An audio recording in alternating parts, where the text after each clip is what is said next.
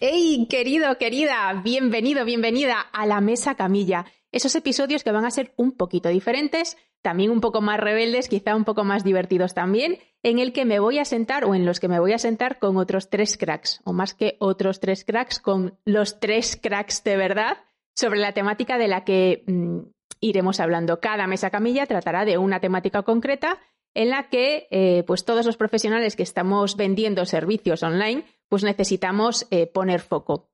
Eh, en cada uno de estos episodios de la Mesa Camilla iré dando paso a algunos de los mentís con los que trabajo en el programa de mentoring, pero también con otros profesionales que a mí me inspiran, que yo sigo y que quiero que tengan cabida dentro del podcast. Así que súper contenta de darte la bienvenida a la Mesa Camilla.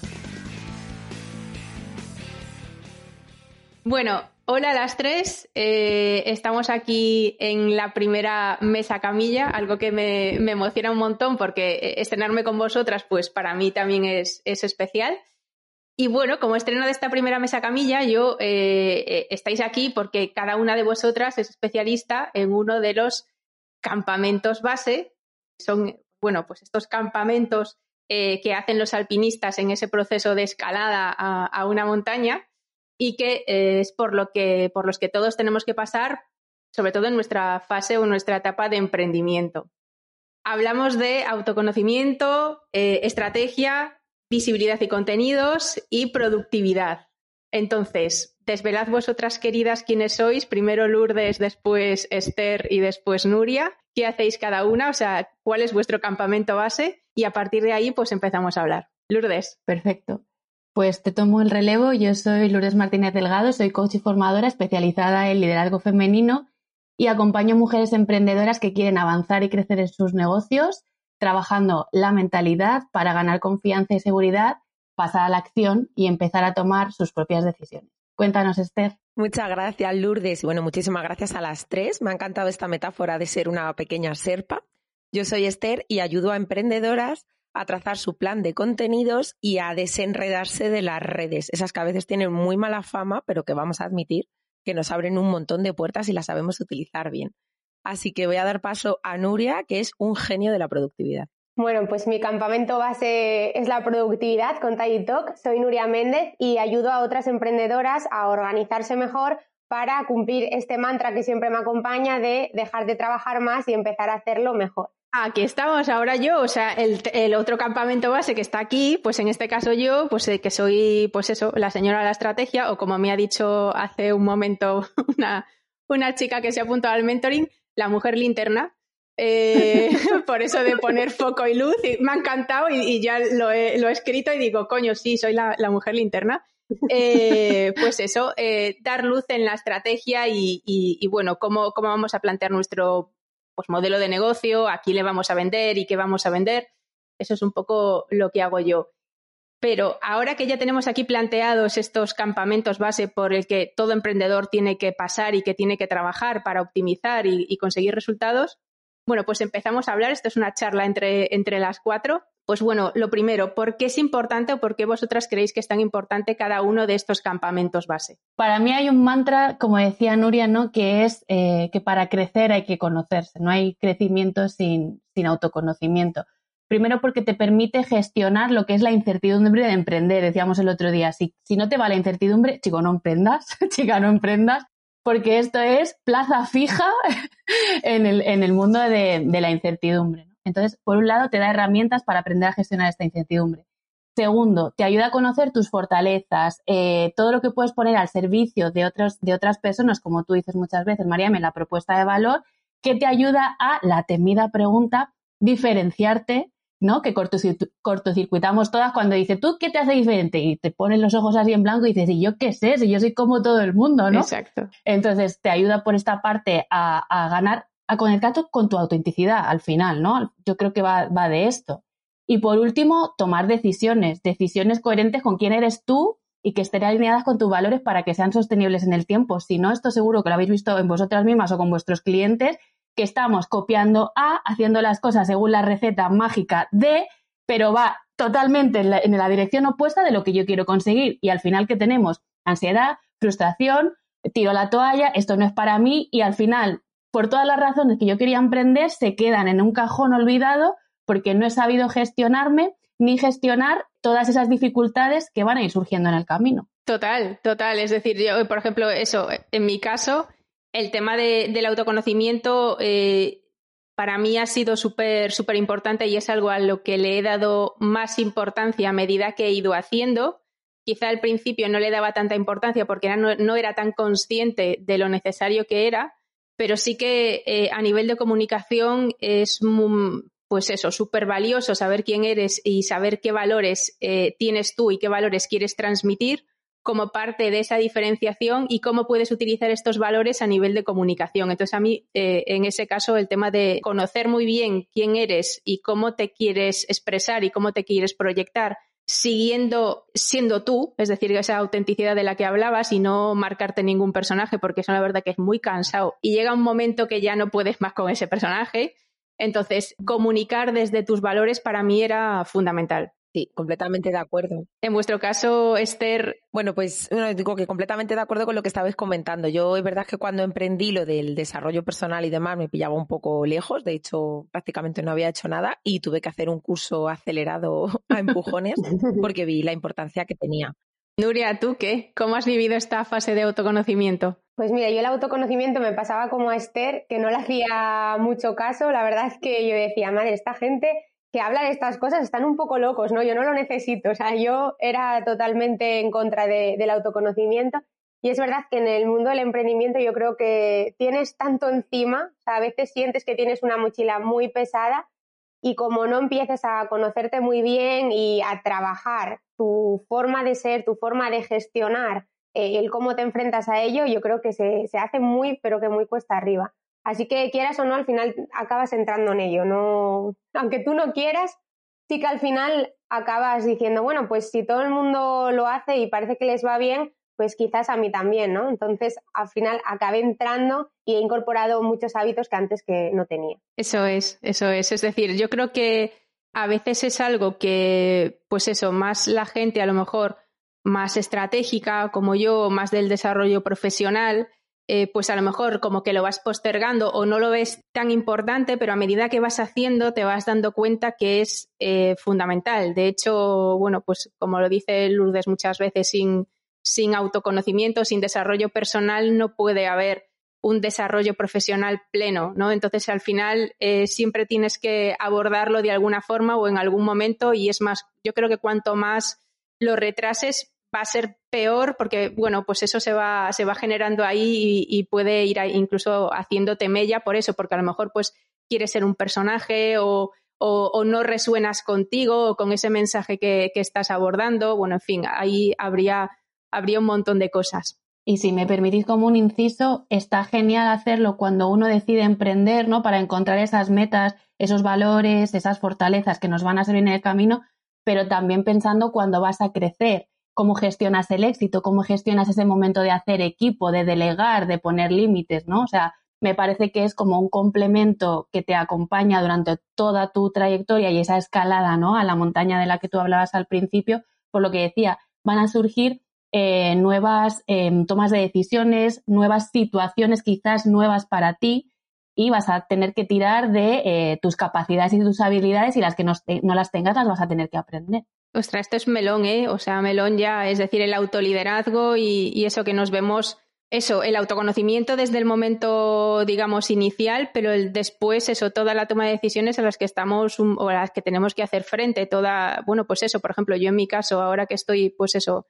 delegando, generando mi primer equipo, pues cómo lo gestiono o lo que tú decías, o sea, el que te vaya bien, también a nivel mental tienes que aprender a gestionarlo, todo visto desde fuera es como muy bonito y está muy bien y es genial y, bienvenido sea, pero también tienes que aprender a gestionarlo. Lo mismo que, a vosotras os pasará. O sea, al final eh, ya no es que sea esto una escalada y los campamentos base, sino que es una puñetera montaña rusa cada día. Es decir, de hecho, yo al principio pensaba que esto de emprender, pues era, bueno, vale, eh, yo escuchaba lo de la montaña rusa y yo decía, bueno, pues aquí la gente es un poco flipada, pues bueno, un día estarás bien y de repente a lo mejor otro día, pero más adelante estarás un poco peor y tal. No, es que dentro del propio día tienes 50 loops, o sea, pasas por todas las fases, estás, empiezas eufórica, de repente tienes un email que no te gusta tanto y dices, joder, qué mierda. O sea, mm, no sé si esto os pasa a vosotras también. Sí, totalmente. Yo la verdad es que al principio en mis 30 horas no lo viví tanto porque yo al principio solo tenía una parte que era como todos los meses los mismos clientes recurrentes, entonces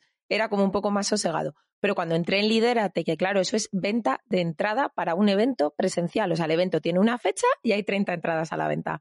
Bueno, o sea, yo recuerdo empezar el día a vender dos entradas, lo vamos a llenar, esto es increíble, deberíamos hacer dos. Tres días después no me hemos vendido nada hay que anular, esto no se puede, está horrible. Y sí que recuerdo esos momentos. De hecho, el otro día me pasó que estaba charlando con Naila Norri, que ha hecho un super lanzamiento y hace uno al año. Y yo se lo decía. Digo, yo sé que es una creencia limitante, yo sé que son miedos internos. Digo, pero yo no me podría jugar la facturación de prácticamente medio año con un equipo está a mi cargo en 15 días de lanzamiento. Digo, es que yo me pego un tiro y dice, no, yo trabajo con una coach que me va ayudando. Digo, no, no, claro. Digo, o sea, es que si no, no hay mente que resista esa presión. Es que por eso, por eso es tan importante eso lo que decía Lourdes, o sea, en esta, el tener el coco fuerte para, para esos momentos y eso, por ejemplo, esos momentos de, de lanzamiento. Yo, por ejemplo, que no he hecho todavía ningún lanzamiento, pero incluso ahora mismo sin hacer ese lanzamiento, pues oye, cuando tienes un objetivo y te planteas un objetivo claro, tú vas con tu idea feliz de que lo vas a, de que lo vas a lograr, pero ¿y si no?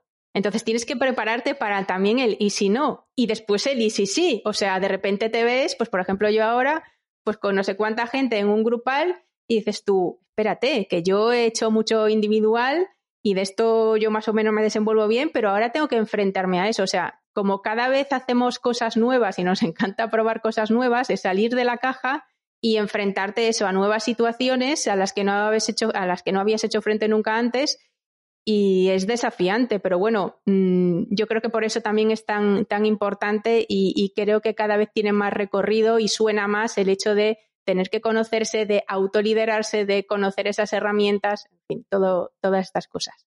Y a nivel de estrategia, ¿qué?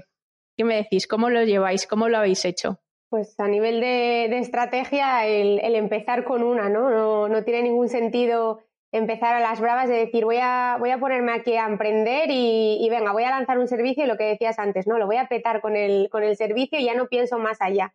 Eso también es un problema que, bueno, que yo, por ejemplo, me encuentro muy a menudo con, con la gente que viene a mí de, sí, tengo este objetivo y ya está, ¿no? No veo más allá, no me planteo qué va a pasar dentro de dos, tres meses, seis meses, un año es como, bueno, voy a ver lo que pasa ahora, ¿no? Y sí que es verdad que tampoco hay que ponerse muy dramas con lo que vaya a pasar dentro de mucho tiempo, pero es que si no haces las cosas con estrategia, después eh, no tienes ningún plan B ni, ni sabes hacia dónde tienes que ir. Entonces, los recursos ya no los tienes bien gestionados, te la estás jugando todo a una misma carta que no sabes ni siquiera si te va a salir bien, lo cual, eh, ir, con, ir sin estrategia por el emprendimiento es como decir que vas a ir a Madrid y no haber sacado el mapa ni tener GPS. O sea, es tal cual. Yo, de hecho, fue. Eh, ya podemos hablar de cagadas, ¿no? Sí, sí, ya podemos hablar de, cagadas todo el rato. De hecho, a la gente le encanta que hablemos de cagadas. Pues yo aquí, a pecho descubierto, eh, fue una de mis mayores cagadas. Yo hace más de 18, 19 meses que empecé a emprender y los seis primeros meses había muchísima ilusión y estaba haciendo como de manual, ¿no? Lo que habías leído y tal y cual que había que hacer, pero sin ninguna estrategia, eh, ni, ni, en cuanto al modelo de negocio, ni en cuanto a contenidos, ni nada de nada. ¿Qué pasó? Que entré en un estado de frustración y de ansiedad brutal, porque después de seis meses de haber hecho un desembolso no inteligente, una inversión no inteligente desde mi punto de vista en la web, eh, no, no le estaba hablando a todo el mundo, no le estaba hablando a, nadie, ¿no? Y dije, bueno, pues esto hay que poner remedio, me puse en manos de Mariam eh, que justo ahora cumple mm. su primer año.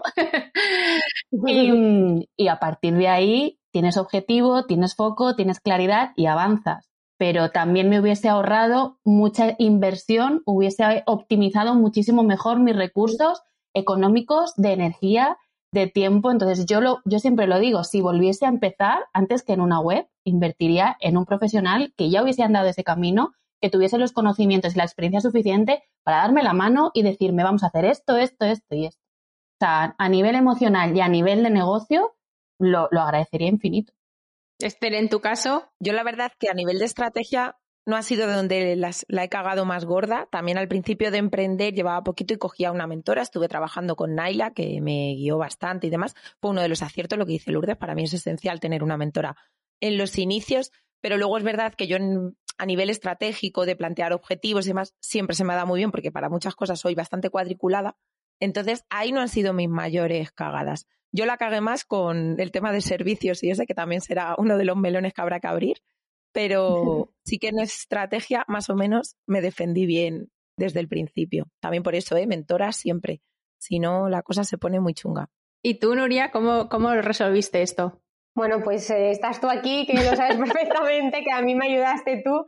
Yo siempre lo cuento que al final yo empecé esto, vamos, yo lo dice mucha gente, ¿no? Ahora cuando empiezas a hablar dices, yo también, a mí me pasa lo mismo, que no tenías pensado emprender, o sea, yo soy una de ellas, yo empecé todo como un hobby, que tenía mi blog, que lo hacía los fines de semana, luego el canal de YouTube y luego, bueno, pues de forma muy natural fue, fue todo increciendo y ya con, con la cuarentena uno tiene más tiempo y le puede dar más vueltas a la cabeza, ¿no?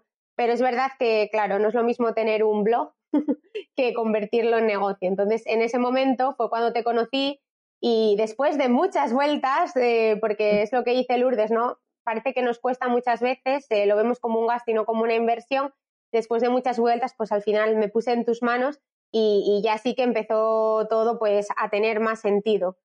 Así que mm, yo estoy también, yo soy de las de la opinión de que tienes que contar con un profesional que te ayude porque creo que una persona por sí sola hay ciertas cosas que puede hacer, pero en tema de definir servicios, definir el público objetivo eh, y en líneas generales definir lo que es las bases de tu negocio, creo que sí que tienes que contar con una persona que tenga conocimientos y que haya pasado también por, por ello. Hay que decir, hay que decir, eh, con la verdad, que yo ni os he dicho que tenéis que decir esto, ni muchísimo menos.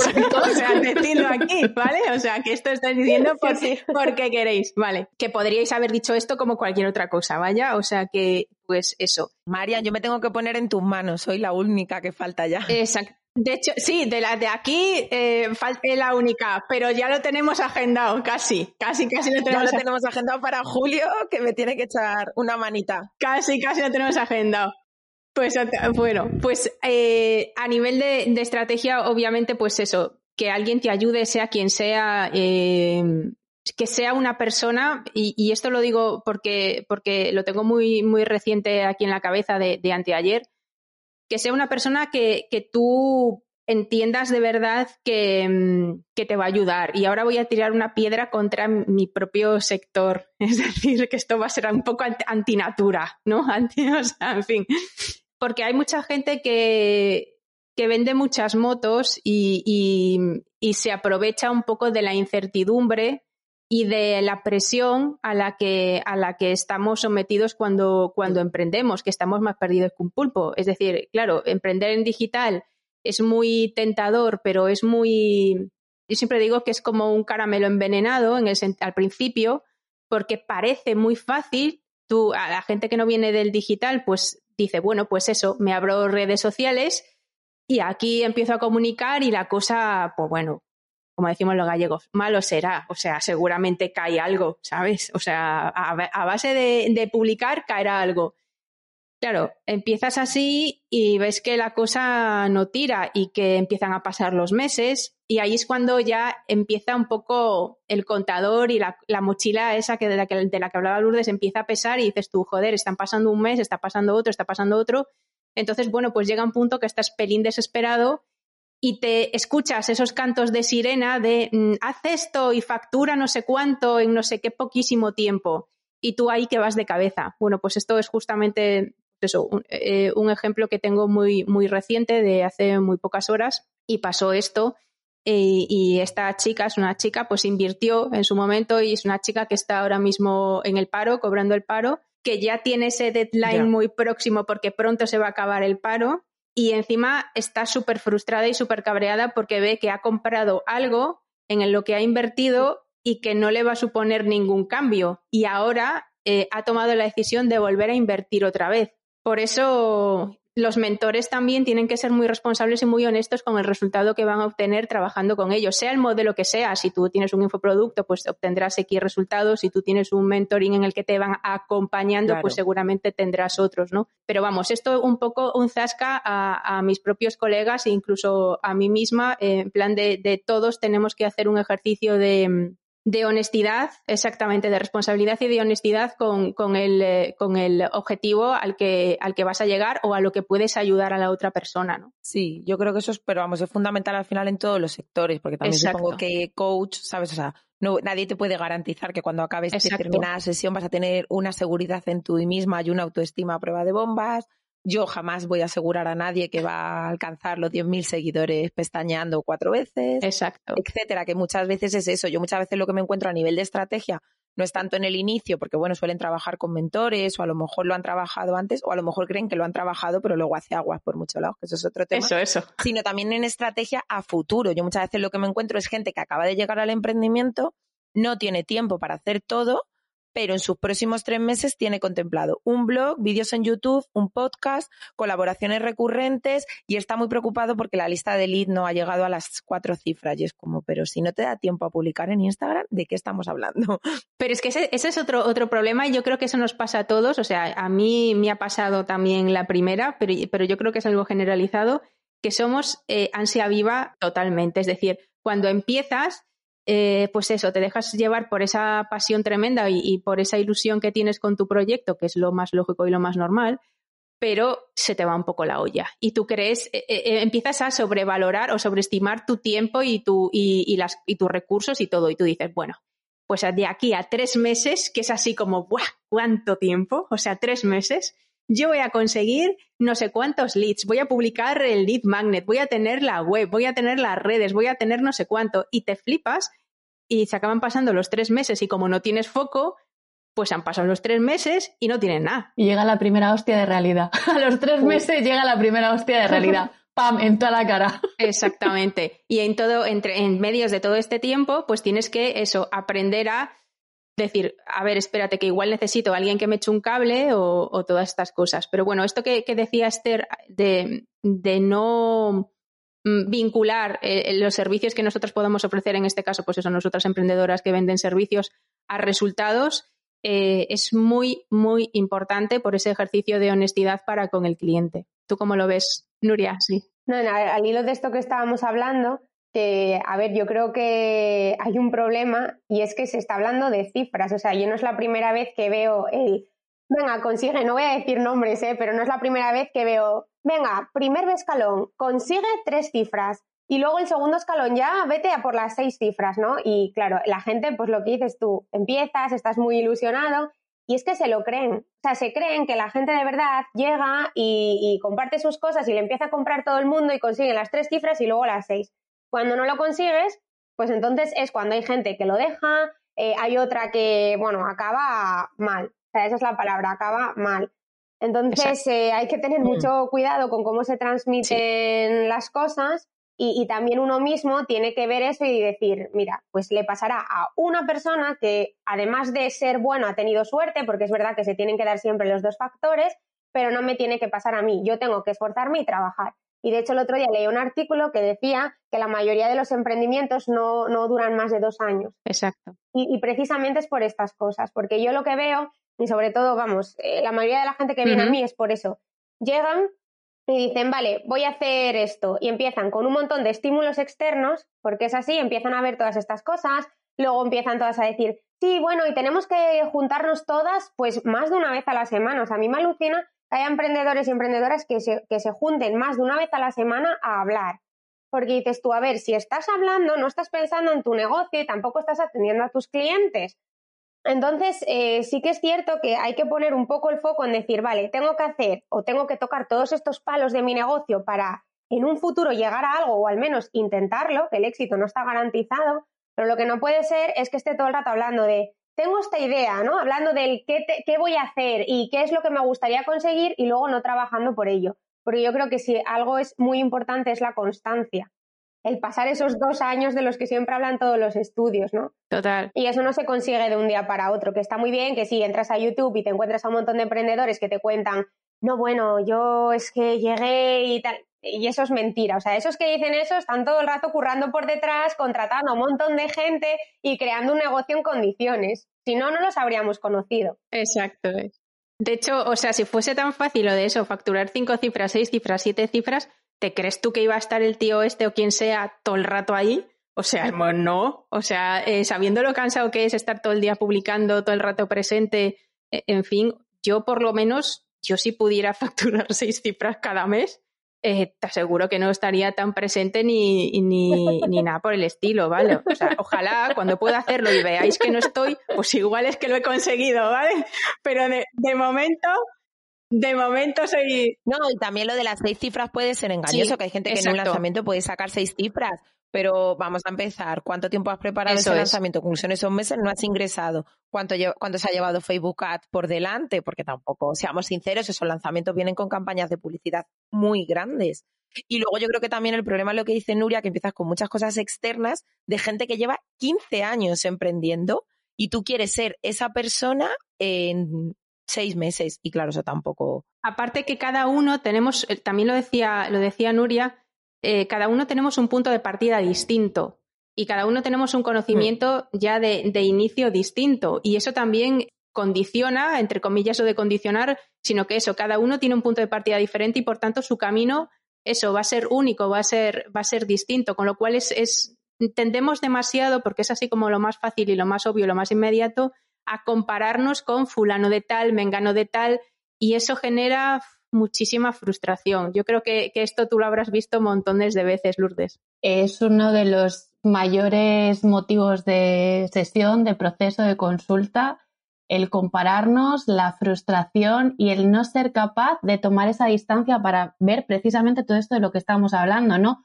¿Cuáles son mis circunstancias? ¿Cuáles son las circunstancias que yo conozco en relación a esos resultados que estoy queriendo, deseando eh, y que tienen que ver también con no ver el recorrido que lleva la otra persona, ¿no? Eh, esto pasa muchísimo. Es, ya os digo, es una de las mayores causas de frustración, abandono y desmotivación. Yo me encuentro con, con mujeres así en todas las ediciones del grupal y en las sesiones individuales. Últimamente ha aumentado el número de consultas por eso, por la comparación por el foco en el resultado. Exacto. Yo creo que ponemos mucho foco en el resultado y también esto de la, eh, bueno, pues pandemia, todo lo que hemos vivido y el, el boom, reboom del emprendimiento, que es como que ahora si no emprendes, pues como que no eres nadie, o sea, tienes que emprender sí o sí, lo que sea, pero algo tienes que hacer, ¿no? Entonces, eh, pues también eso genera mucha, mucha, mucha frustración porque hay mucha gente, pues eso, que no conoce todos los pasos previos o digamos esa parte, solo, solo nos fijamos en la parte sexy del emprendimiento, lo que se ve, lo que brilla, él consigue no sé cuánto, eh, soy la dueña, la jefa de mi vida, que sí, todo eso está muy guay y mola mucho y todas nos encanta todo esto, pero detrás de todo eso hay mucho curro, muchas horas, eh, mucho tiempo en bata y con el pelo así y, bueno, haciendo ahí, currando como si no hubiera mañana. Y esa parte no se ve, no se ve tanto. Y en realidad ese, yo creo que ahí es donde está un poquito el, secreto del éxito, es decir, en esa parte más oscura, entre comillas, de, trabajo diario. Pero ahora, si queréis, vamos a, al otro campamento base, a la base de, los contenidos, que es otro melonazo, ¿vale? Porque, por ejemplo, una, una de las cosas que a mí, o, uno de los, de los frenos que yo veo eh, más eh, frecuentemente eh, en los mentís y en la gente que, que, trabaja conmigo es el tema de los contenidos. O sea, vale, la estrategia muy guay y todo esto, pero ahora cómo lo comunico, o sea, no tengo ni puta idea de lo que tengo que hacer, dónde lo tengo que hacer y cómo lo tengo que contar. Sí. ¿Tú, Esther, cómo, cómo manejas esto? Bueno, yo, o sea, por la experiencia de la gente que suele venir, hay dos tipos. Lo que tú comentas, eh, no tengo ni puta idea que contar. Entonces, o no cuentan prácticamente nada porque son las 8 de la tarde, mierda, llevo seis días sin publicar, pues aquí va la foto y pongo domingo de relax, que es la foto de la manta y el calcetín asomando, o la de o la primavera, que es un clásico de marzo, marzo siempre nos recibe con una amapola en un descampado y uno la primavera. ¿Tengo eso o tengo la que de pronto vende servicios, yo qué sé, de, por ejemplo, pues de coach, pero se pasa la vida enseñando en sus stories cómo hace galletas con sus hijos, que es como... Totalmente. o sea, no, yo no estoy en contra de que enseñes una parte de tu vida porque puede generar empatía, pero es que yo ya no sé si vendes harina o vendes servicios de coach. O sea, yo ahora mismo ya no te sabría catalogar. Entonces yo por eso siempre digo, 60% de lo que publiques al mes, tu contenido, cuál es tu servicio, qué hace, qué no hace, a quién va dirigido, a quién no va dirigido, ventajas, etcétera, mil cosas. El 30% de temas órbitas, que pueden ser temas que le gusten muchísimo a tu audiencia, aunque tú no lo vendas directamente, y un 10% chiquitito para tu vida privada, para tus cosas. Pero vamos, a ver, o sea, un día si sales a cenar a un sitio chulo, pues bueno, a todas nos mola subir el plato de sushi, pero ponte un poco de freno, porque si no, muchas veces lo que hay es eso, es un gazpacho que cualquier persona de fuera no sabría a qué se dedica. Total. Yo más o menos sé lo que me encuentro. Es un, es un poco, tenemos a veces ese, ese alma, el alma blogger como que nos sale, nos sale más fácil eh, el hecho de mostrar un poco eso, lifestyle o lo que sea, en plan, pues eso, me voy al gimnasio, eh, que también estoy yo misma, pues soy de eso. Eh, hago no sé qué, eh, mis platos, mis historias, no sé cuánto. Ahora, pero cuando tenemos que hablar de negocio o de nuestros servicios. Vale, yo creo que más del negocio es la venta, la venta. Y nos venimos abajo totalmente. Y yo muchas veces se lo digo, le digo, o sea, es que Coca-Cola, que es una empresa que creo que vende últimamente bastante. A mí me suena. Digo, o sea, tú desde que te montas, digo, te suena, ¿no? Digo, pues tú te montas en el coche una mañana y en la radio te ponen un anuncio de Coca-Cola. Llegas al supermercado y todos los carritos están rotulados como Coca-Colas. Tienes una valla publicitaria gigante que pone Coca-Cola. Te acercas por los pasillos y pone Coca-Cola. Y antes de llegar a la caja tienes neveras con Coca-Cola fresquitas. Y tú, que te siguen 2.000 personas, vas a decir una vez que haces un taller grupal y ya no lo dices más porque te da cosa, es que no quiero ser pesada. Es como, pues yo creo que al de Coca-Cola le va mejor que a ti, así que vamos a aprender. Eso me lo encuentro yo todos los días. Exactamente. Hola, creencias limitantes. Exactamente. Todos los días. Pues tenemos, tenemos un complejo tremendo con el tema de la venta. O sea, estamos súper acomplejadas con eso. Es como, de hecho, cuando tú le preguntas a alguien, eh, o por ejemplo, yo misma cuando hablo con, con gente, una de las primeras cosas que me suelen soltar es yo no quiero vender. Coño, ¿cómo no vas a querer vender si al final, si al final es de lo que vas a vivir? O sea que tenemos una, hay una resistencia y, y entendemos la venta yo creo que como, como tenemos esa, esa imagen del vendedor de enciclopedias que te quería vender la enciclopedia y te la quería meter, o sea, eh, en casa, o sea, sí. Eh, eh, a mí me dicen eso, me dicen mucho lo de yo no quiero decirlo tanto porque parezco de estos americanos que prometen un millón de dólares. Exactamente. Sí, sí. Exactamente. Entonces, eso es algo que también nosotros mismos tenemos que ir educándonos y aprendiendo y cambiando ese chip de que la venta no es mala. Es decir, eh, al revés, si, si en tu mano está el poder ayudar a otras personas con lo que sea que hagas, joder, comunícalo, ¿no? Si, si, si esto, pero bueno, esto que, que decía Esther de, no hablar de tu servicio o decirlo una vez cada mes, si es que cae, si es que cae, pues bueno, eso con suerte, o sea, ¿cómo se va a enterar la gente de lo que vendes o cómo te va a pedir nadie cosas de lo que tú hagas si ni siquiera se han enterado? En tu caso, Nuria, ¿tú esto cómo lo has llevado? Yo muy malamente, o sea, yo soy de las, yo soy, vamos, de esas, de las que parezco, como decís por ahí, el vendedor de enciclopedia. Pero sí que es verdad que algo que viene bien, tanto que hablábamos antes de comparar, es en lugar de mirar a los que están a nuestro mismo nivel, que yo esto es algo que ya superé también, porque yo me he dicho, ¿por qué voy a mirar a la gente que está al mismo nivel que yo, no? Tendré que mirar a la gente que está un paso por delante para ver cómo lo han hecho. Entonces, Claro. Es verdad que cuando veo a gente grande, digamos, que ya sí que sabes que, no es mentira lo que cuentan, que tienen un negocio, que también lo sabrá también muy bien Esther, pero yo en el mundo de Instagram veo mucho de, ay, ¿cuántos clientes tengo? Y luego hablas con ellos en privado y no tienen ninguno. Entonces, eso también, ¿no? Eh, eso también hay que decirlo. Pero cuando ya ves a, gente que de verdad tú sabes que, tiene un negocio porque invierte mucho en Facebook Ads y en todo y, y tiene una empresa ya, esa gente te está vendiendo todo el rato y, la gente le sigue dando a, me gusta sus publicaciones de venta, siguen su, en su newsletter, ¿no? Siguen todo. ¿Qué pasa? Que cuando somos más chiquititos y no, no tenemos esas empresas, cuando subes una publicación de venta, tienes menos me gustas. Cuando empiezas a hablar mucho de venta, te dejan de seguir en la newsletter. Entonces, es verdad que pasa que cuando somos pequeños, como tenemos más gente que es igual que nosotros, no quiere que les estés todo el rato vendiendo. Pero si es más grande que tú, te va a dar igual que te venda porque probablemente vas a querer comprar a esa persona en, un momento, ¿no? Entonces, eh, a mí me cuesta mucho, pero es verdad que ya voy aprendiendo a decir, pues mira, yo lo voy a poner y quien no quiera estar, que no esté y ya está. Pero al final, eh, lo que hablaba antes Esther de la vida personal, ¿no? Yo soy de las que me cuesta mucho compartir mi vida personal, pero en parte también porque a mí me da mucha rabia que si subo una publicación como el otro día que me nominaron de ocho cosas sobre mí, recibo un montón de respuestas, que es que ese día no di abasto a responder toda la gente que me habló, que me contestó a la story, y cuando hablas de otras cosas, no, ¿no? Porque al final tenemos una cuenta empresarial como dice Instagram. Entonces, eh, tú estás aquí por, por tu negocio y puedes compartir partes de tu vida personal, pero tú estás aquí por tu negocio. A ver, el cotilleo al final nos gusta a todos. Yo ayer por la noche subí un story de que me he hecho un tatuaje. Salseo, salseo. yo te he respondido, que me hizo mucha gracia. Y yo, y hoy por la mañana, cuando me he levantado, Lourdes fue una de ellas, veo 12 privados y yo, Digo, ¿qué ha pasado? O sea, he pensado hasta que había metido la pata en algo gordo y me estaba la gente avisando y claro, me pongo a verlo todas.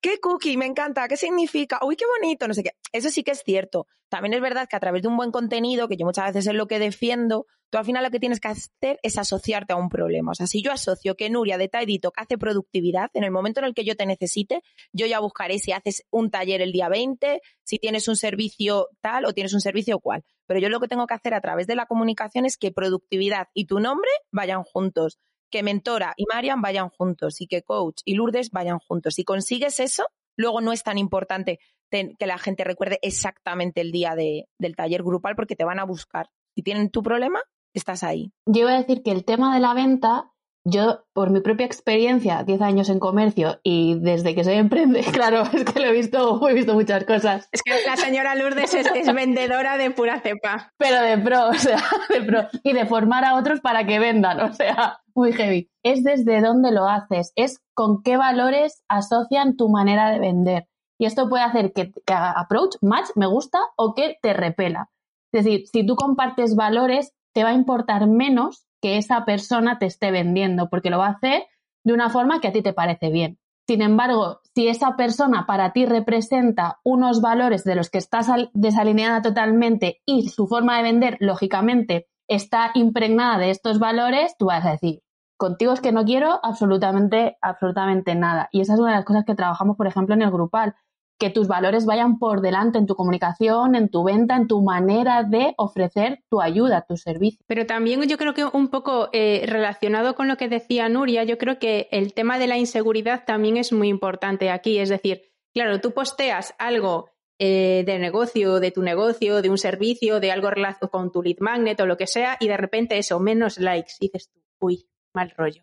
Y al día siguiente, pues eso, con tu marido, con tu novio, con tu novia, con tu perro, con lo que sea, o con todos a la vez, y 355 y no sé cuántos mensajes y tal. Entonces tú empiezas como a interiorizar malamente que, claro, en plan, ostra, vender es malo. O sea, ya reafirmas ese rollo que, que tenías tú de vender es malo y eh, la gente no, le, no quiere que le vendan. Y entonces tú misma como que te vas autoconvenciendo y reafirmando en esa propia creencia limitante que tú ya tenías, pero eso, o sea, yo creo que hay que tener mucho foco ahí de que mm, hay que persistir y que aunque no haya tanto like, hay que apostar y, y, tú tienes que intentar aportar el mayor valor que tú puedas hacer a través de tus contenidos. Y si tienes que hablar de tus servicios, pues que por supuesto sea así. Vamos a el cuarto campamento base, la productividad. ¿Cómo habéis hecho vosotras para mejorar eh, en, este, en este ámbito de ahorrar tiempos, buscar a personas, eh, a las personas correctas, herramientas que nos puedan ayudar en el día a día.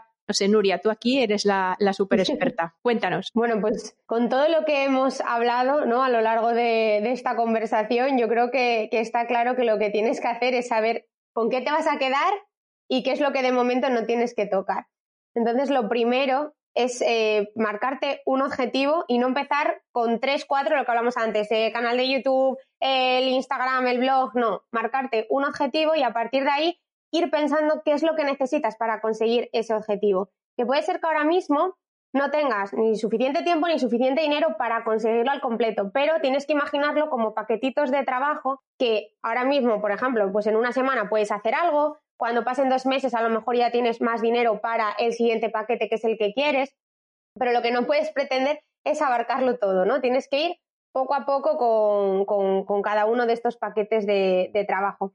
Y luego también lo que hablamos antes, las áreas del negocio. que la semana no hay que entenderla como que es eh, solo el lunes o, solo el martes, ¿no? Que hay mucha gente que empieza el día y no, no sabe lo que tiene que hacer hoy. O sea, esto también en el mundo del emprendimiento hace falta muchísima rutina para, para ser productivo. Porque mucha gente empieza a emprender que viene a lo mejor de trabajar por cuenta ajena y entonces, claro, tú ahí ya tenías una rutina, una rutina que probablemente no te hayas creado tú, una rutina que te han creado o el ver a tus compañeros, a un compañero que tienes aquí que ves cómo trabaja y lo copias, porque es verdad que muchas veces nos sale dentro del ser humano el ver lo que hace el de al lado y, ponerte tú en su piel, ¿no? O un jefe una jefa que te vaya marcando los objetivos que tienes y lo que tienes que entregar. Pero claro, cuando ya depende de, de ti mismo, yo creo que nosotros somos nuestros peores jefes, porque en ese momento, pues si no te salen las cosas, dices, bueno, pues ya lo haré la semana que viene, tú mismo te empiezas a autoengañar, de decir, no he conseguido esto, es que no valgo para esto, bueno, nada, y luego dices, no, no pasa nada, no es que no valga para esto, venga, me voy a dar otra semana más, ¿no? Como que tenemos un bueno y un malo hablándonos ahí a, cada lado y por un lado nos echamos todas las culpas y por otro nos intentamos justificar. Entonces es muy importante poner foco y atención, ir dando pasito a pasito y luego organizarte muy bien la semana. Que el organizarte por días eh, no puede ser, o eso se acabó. Un emprendedor tiene una semana entera y la semana va de lunes a viernes intentando luego cada uno ya que respetan el fin de semana. Los que tienen suerte, ¿eh? yo, yo pringo casi todos los días, ya te digo. Por eso, intentando respetar, que luego no, porque al final, bueno, pues hay más de lunes a viernes, pero sí que esos días tenerlos bien estructurados y sobre todo gestionar muy bien los imprevistos, que lo ha dicho antes Lourdes. En el mundo del emprendimiento hay mucha incertidumbre y hay muchos imprevistos y a lo mejor lo que tú te tenías marcado acabar en una semana, como tengas un lanzamiento o como quieras hacer algo que a lo mejor pues no tienes muy bien atado, te va a llevar mucho más tiempo. Entonces vale más que tú ya vayas contando con ello a que te pille el toro y después no atiendas bien a tus clientes, que hay muchísima gente que, que me encuentro que sí, sí, yo tengo sitio para ti, y empieza a coger clientes y a cogerlos y después no los atiende bien. Si no atiendes bien a un cliente, entonces ese cliente no te va a volver a comprar y tienes ya un problema. Y el boca a boca funciona muy bien, o sea, de la misma forma que, que, funciona para la recomendación, funciona para la no recomendación. Si no le dedicas tiempo a tu estrategia, que lo hablábamos antes, pues probablemente te vas a estancar en tu negocio. Por lo tanto, también tienes que reservar un tiempo para la estrategia. Un tiempo para el marketing, que lo ha hablado ahora también Esther, o sea, es fundamental que tengas eh, una estrategia de gestión de redes, que también sepas si tienes que invertir en, anuncios, si no tienes que invertir. Todas esas cosas eh, no te vale de un día para otro decir, pues ahora me voy a poner a hacer esto. No, requiere de que tú dediques cierto tiempo y es que si no tu negocio no va a crecer. Porque yo me encuentro con dos tipos más o menos de perfiles. El primero que es emprendedor que está empezando y se lía, se lía, se lía y no tira para adelante, a lo que hablábamos antes, se va quedando ahí y, no sale de ahí. Y luego está el otro emprendedor que le ha ido yendo bien, que ha estado a carreras de un lado para otro, pero ha ido tirando porque esa persona es buena, digamos, ¿no? O sea, brilla por sí misma y todo el mundo le quiere, pero llega un punto en el cual mm, no delego, no delego, lo quiero hacer yo todo, empiezo a tener las cosas por mil sitios, cuando te das cuenta a lo mejor tienes 10, 12 clientes que dices tú, oye, pues es que tampoco es que tenga yo aquí una lista de clientes kilométrica y ya te encuentras con que no tienes tiempo para atenderlos. Exacto. Y te ves con un negocio que parece que ya empieza a rodar de verdad, que, que ya va todo bien, y que tú mismo te estás poniendo el freno. Esa soy yo, por ejemplo, o era yo, mejor dicho. Esa era yo. Es decir, cuando tú misma te conviertes en, tu propio techo. Es decir, porque, porque eso no, no puedes abarcarlo todo. Yo, esto que, decías tú antes, Nuria, a mí me parece fundamental, el ser muy consciente de eh, simplificar y no y, y, ser consciente de que, de que no puedes abarcarlo todo, porque al principio te crees que además esto también, este mensaje también puede ser un poco envenenado, lo de la superwoman y, y la supermujer, y coño, que no puedes con todo a la vez, es imposible. Entonces, eh, no puedes hacerlo todo a la vez, no puedes abordar todos los modelos de negocio que a ti te gustaría, o no puedes abordar a todos los clientes que te gustaría, y aparte que además del negocio, en tu vida hay otras cosas. El niño se te puede poner malo, el otro le pasa no sé qué, la lavadora se estropea, hay que buscar a alguien para que venga tal. O sea, es decir, que no sobrevaloramos a lo mejor o sobredimensionamos demasiado nuestro tiempo y nuestros recursos y queremos abarcarlo todo porque creemos que podemos y decimos, bueno, pues con ganas yo voy a todas partes, sí, las ganas son fundamentales, pero hay que saber un poco priorizar y ordenar. En, vuestro caso, Lourdes y Esther, ¿cómo, ¿cómo, habéis solventado esto? Yo la verdad es que soy como súper organizada. Sí que trabajo por bloques de tiempo, que bueno, yo trabajé con Nuria, de hecho, porque en diciembre llegaba ya el colapso y cogí a Nuria y le dije, Nuria, ven aquí conmigo, por favor, y ponme un poco de orden a la que tengo. Pero sí que verás que yo trabajo por bloques de tiempo, soy como muy organizada. De hecho, yo tengo hasta un bloque de tiempo los viernes, que es el bloque de los imprevistos. O sea, que a veces yo de broma le digo a los niños, si os tenéis que poner malos, tiene que ser el viernes, porque es el día que me cuadra a mí en horario hacer de madre. Sí que eres cuadriculada, sí. No, sí, vamos, te lo puede decir Nuria, porque me acuerdo que cuando empecé la asesoría con Nuria, yo es que lo tengo todo fatal, Nuria tal, y luego Nuria lo veía y decía, Hombre, fatal, fatal. Tú no sabes lo que yo me encuentro. Hombre, es que organizada eres. Claro, es que uno se encuentra cada cosa que en comparación contigo. De hecho, yo mi nombre, mis 30 horas, que a nivel de estrategia, o sea, es una mierda porque nadie sabe bien porque yo me llamo así, fue porque yo trabajaba por cuenta ajena 8 horas, lanzaba este proyecto y tenía dos niños menores de mm, dos, dos años y medio, tenía la mayor y cuatro días de vida el pequeño. Y yo me llamaba mis 30 horas por eso, en plan de mis días tienen 30 horas, o sea, porque era una salvajada. Pero aún así sí que soy me pasa como a María. Así que cuando ya empiezas a crecer y hay varias líneas de negocio y demás, necesitas a alguien, sobre todo desde fuera, que lo vea de manera externa, que te ponga orden, que te haga una base de datos, que te mejore los procesos. Creo que es súper importante. Que a lo mejor al principio puedes tirar tú si eres como muy cuadriculada, pero llega un momento que el caos se apodera de ti, sí o sí. ¿Y tú, Lourdes? Eh, mi caso es que yo soy como alemana por naturaleza eh, y soy súper, súper organizada y muy eficiente con mi tiempo, pero desde siempre. Justo ayer me lo, me lo preguntaba una persona en plan, pero ¿tú cómo te organizas? Yo es que me pongo delante del ordenador y ya sé lo que tengo que hacer. Cada día de la semana sé qué tengo que hacer, me organizo. Tengo una planificación mensual, semestral y anual que voy revisando. Me organizo por bloques de contenidos y por días temáticos también. Doy, doy márgenes bastante flexibles a las tareas, no aprieto ahí la agenda eh, para, por si hay un imprevisto de los que hablábamos, tener margen de, maniobra. Y estoy en el punto, a este punto de delegar en una persona para que me ayude, por ejemplo, Nuria, ya te voy avisando, eh, con los procesos del negocio. O sea, estoy ya que creo que en un par de meses voy a necesitar poner orden en los procesos para que en el momento que haya equipo eh, nos podamos coordinar y podamos estar alineados y, avanzar. Y documentar eso, esto que hoy, por ejemplo, que, bueno, cuando se publique eh, eh, la mesa camilla, pues será otro día, pero, pero hoy teníamos la, la masterclass en Lidérate y hablaba también justo de esto, es decir, de cómo documentarlo todo para que cuando empezamos a crecer, y esto que es tan importante, cuando empezamos a crecer, pues que esa persona que se va a incorporar pues que pueda hacerlo de una forma ordenada, en un tiempo prudencial y que esté todo, pues eso, bien, qué es lo que hay que hacer cuando entra un cliente, cuando entra un lead, eh, cómo se le da soporte, en fin, un, montón de cosas. Esto es, pues bueno, súper, súper importante. Pero yo no sé si os dais cuenta que hemos aquí coincidido en esta mesa camilla cuatro muy cuadriculadas. o sea, bastante cuadriculadas. Entonces, yo creo que a lo mejor estaba pensando que el tema de la planificación, pues es un ingrediente muy importante para que la cosa vaya adelante. Si tú eres un emprendedor que eres poco organizado, poco planificado, si ya nosotras lo pasamos regulín muchas veces o mal, alguien muy desorganizado eh, se puede perder muy fácilmente. No sé cómo lo veis vosotras. Sí, al final la organización es un plus sea, el sentarte delante del ordenador, que acaba de decir a Lourdes, saber lo que tienes que hacer, si tú no eres capaz por tu cuenta, porque bueno, hay gente que, no tiene esta habilidad, tendrá otras y esta no tiene por qué tenerla. Pero si no eres capaz, Olin, por lo menos utiliza una herramienta, ¿no? Hazlo ya de, ya que lo sabes, pues esfuérzate por cogerte un día e ir organizándote toda la semana. Y después, que cuando llegues delante del ordenador, vale, no tengo la habilidad de pensar, vale, ahora tengo que hacer esto y lo otro, pero tengo una agenda, tengo un Google Calendar, tengo una herramienta que, me está diciendo lo que tengo que hacer porque yo ya lo, ya lo he hecho por delante, no he hecho los deberes antes de tiempo. Y, y, es que es fundamental para todo. Antes hablamos de los lanzamientos. Si tú no organizas un lanzamiento, olvídate. No puedes decir voy a lanzar esto, ala, venga, mañana lo hago. Porque hay muchísimas pequeñas tareas que hacer dentro del lanzamiento hasta desde poner, yo que sé, cualquier cosa a la web, de incrustar este vídeo en la web y mandar esto eh, a la newsletter. O sea, es muy fácil que se te olvide algo, porque el ser humano no es un robot. O sea, nosotros eh, es muy fácil que se nos olvide, sobre todo cuando estás sometido a estrés y a tener que tocar muchas cosas tú solo. Entonces te empieza a aglutinar todo y dices, ostras, que me he olvidado de esto.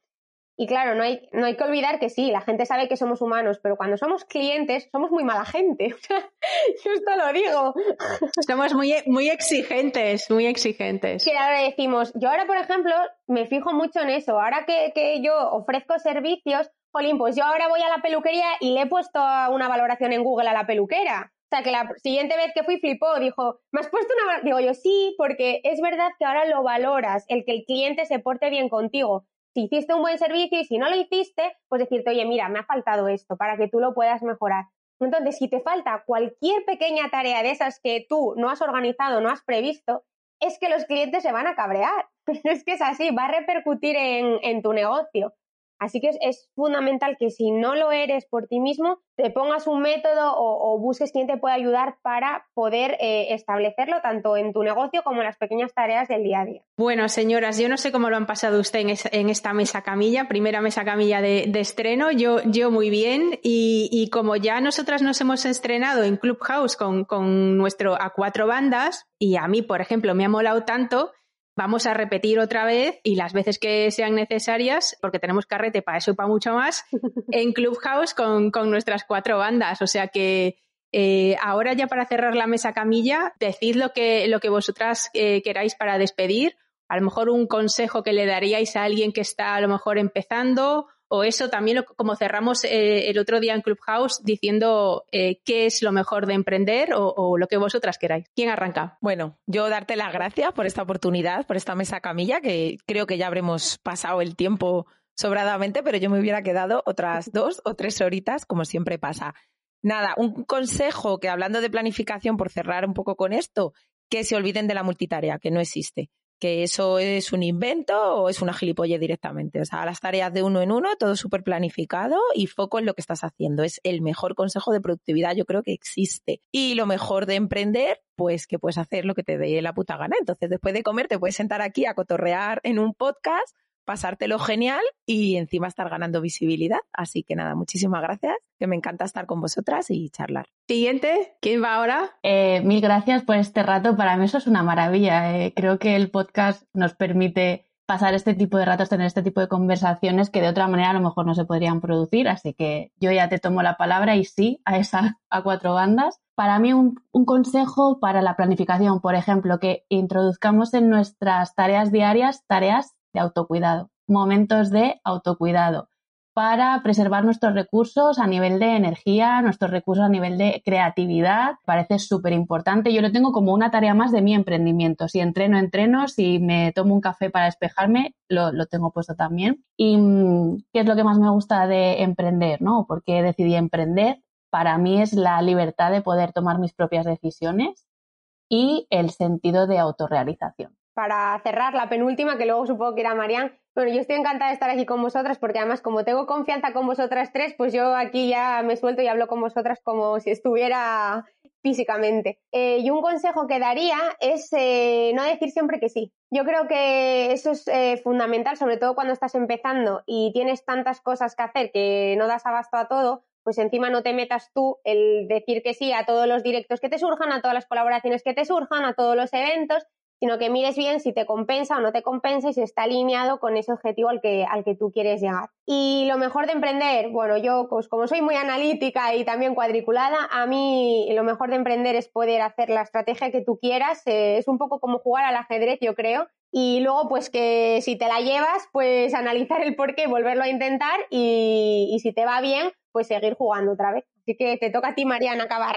Bueno, me, me, ha, encantado, o sea, todas estas cosas que habéis dicho, porque los consejos, o sea, yo he fallado en todos, ¿vale? O sea, yo, eh, yo he fallado en todos eh, desde que empecé y, sobre todo hay uno que, en el que fallo de forma recurrente y soy plenamente consciente, que es en el tema de mm, que ha dicho Lourdes de sacar tiempo para, para una misma, para esa, para ese autocuidado, para ese autoamor, ¿no?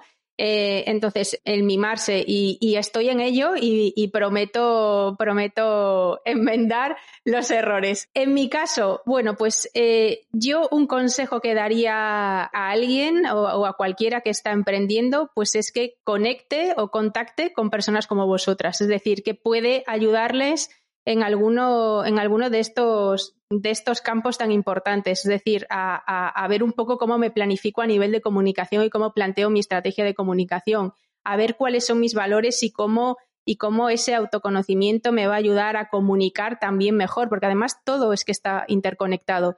Y el saber planificarme y el saber organizarme también me va a permitir tener energía suficiente para poder llegar a las tareas de una forma mejor y poder eh, atender a mis clientes de una forma más eficiente y, seguramente convertir a esos clientes en clientes felices, que son los que al final se van a convertir en clientes recurrentes, porque si son felices, pues seguramente te van a comprar más de una vez. Y en mi caso, lo mejor de emprender, eh, lo primero era, mm, decidí emprender porque tenía ganas locas de hacer lo que me diera la gana. En ese caso, conectó mucho con, con Esther, es decir, vale, yo ya he trabajado un montón de años en la empresa corporativa, he estado en agencia, he estado en cliente, pero yo creo que puedo hacer las cosas a mi bola, a mi estilo y como yo quiero. Entonces tenía unas ganas locas eh, de eso. Y además de eso, para mí otra, otra de las cosas más, más potentes de, de, emprender es un poco toda la experiencia que me estoy llevando de el poder, el sentir que puedo empoderarme no solo yo, sino que soy capaz de empoderar a otras personas.